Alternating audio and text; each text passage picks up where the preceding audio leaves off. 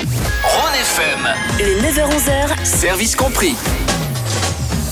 Sujet ô combien d'actualité, toujours et encore. On parle aujourd'hui de euh, télétravail avec euh, Sandrine Lamont avec nous. Bonjour euh, Sandrine. Bonjour Alexis. Avocate, euh, conseil pour les syndicats euh, chrétiens. Oui, depuis euh, la pandémie, le télétravail, il y a beaucoup de personnes hein, qui sont restées chez eux pour travailler. Euh, Nous, on va s'intéresser surtout aux frais et au, au télétravail. Qu'en est-il euh, du rôle de, de l'employeur? Est-ce qu'il doit prendre en charge tous les frais, euh, même si euh, on est euh, chez soi, en pyjama, devant son ordinateur?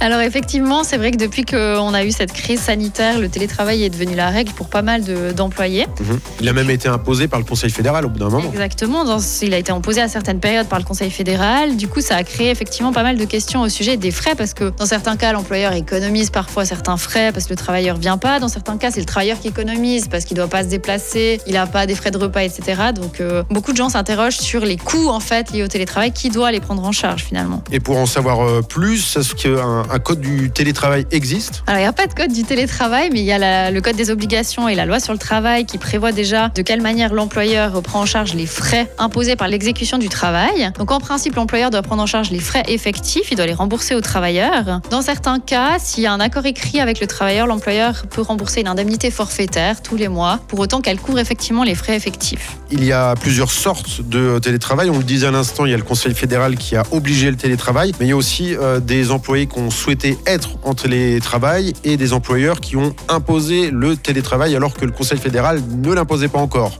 Comment on s'y retrouve Ouais, exactement. Et du coup, c'est différent dans ces trois cas de figure. Donc, lorsque le télétravail il est imposé aux deux parties, donc l'employeur il devra rembourser à l'employé uniquement les frais nécessaires à l'accomplissement du télétravail depuis le domicile, mais pas les frais fixes que l'employé aurait supportés habituellement, indépendamment de tout télétravail, tel que le loyer du domicile, l'abonnement internet, etc. Ça veut dire que typiquement l'employé qui doit conclure un téléphone professionnel parce qu'il reste à la maison, ben, ce- ces frais-là sont à charge de l'employeur. Et l'employé qui utilise une pièce de sa, son domicile pour travailler temporairement parce que le Conseil fédéral l'a imposé, ben, cette pièce, il aurait quand même dû la payer, même s'il n'avait pas fait de télétravail. Donc dans ce cadre-là, il n'y a pas d'indemnisation pour le logement. Si c'est euh, l'employeur qui impose le euh, télétravail, Si c'est l'employeur qui impose le télétravail, dans ce cas-là, c'est différent parce que ça veut dire que l'employeur n'a pas assez de locaux professionnels pour tous ses employés. Et dans ce cas-là, il va devoir indemniser finalement les coûts qu'il a reportés sur l'employé. Ça veut dire typiquement, si l'employé doit prévoir une pièce dans son domicile pour bureau, s'il doit prévoir un local de stockage pour des archives, etc., à ce moment-là, l'employeur il va devoir prendre en charge une partie de ses frais. Ça, c'est une jurisprudence du tribunal fédéral qui l'a dit, effectivement. et si je consomme euh, beaucoup plus euh, d'électricité parce que je travaille tard le soir, est-ce que euh, là je peux dire euh, payez-moi le, le surplus d'électricité? Effectivement, ça fait partie des frais que vous n'auriez pas eu si vous aviez travaillé au bureau de l'entreprise. Donc oui, Après il faut comparer les factures quoi. Voilà. Et puis il y a aussi le cas où l'employé et l'employeur conviennent d'un commun accord euh, du télétravail. C'est souvent le cas où l'employé demande une faveur à l'employeur de pouvoir faire du télétravail. À ce moment-là, c'est pas forcément à l'employeur d'assumer les frais du télétravail parce que finalement déjà la demande vient de l'employé qui aurait aussi un bureau à disposition au siège de l'entreprise. Donc pourrait très bien s'y rendre, mais par convenance personnelle, il le souhaite pas. Dans un cas comme ça, on est plus vigilant et puis on considère que l'employeur va pas devoir assumer de payer deux bureaux, euh, deux téléphones, etc.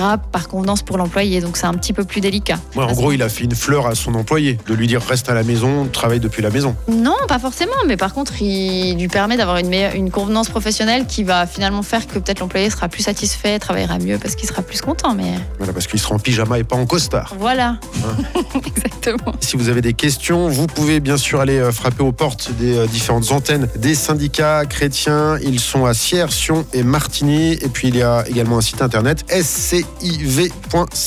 Euh, Sandrine Lamont, merci beaucoup. Bien, merci à vous. Et puis on se retrouve prochainement pour aborder d'autres sujets avec vous. Tchau.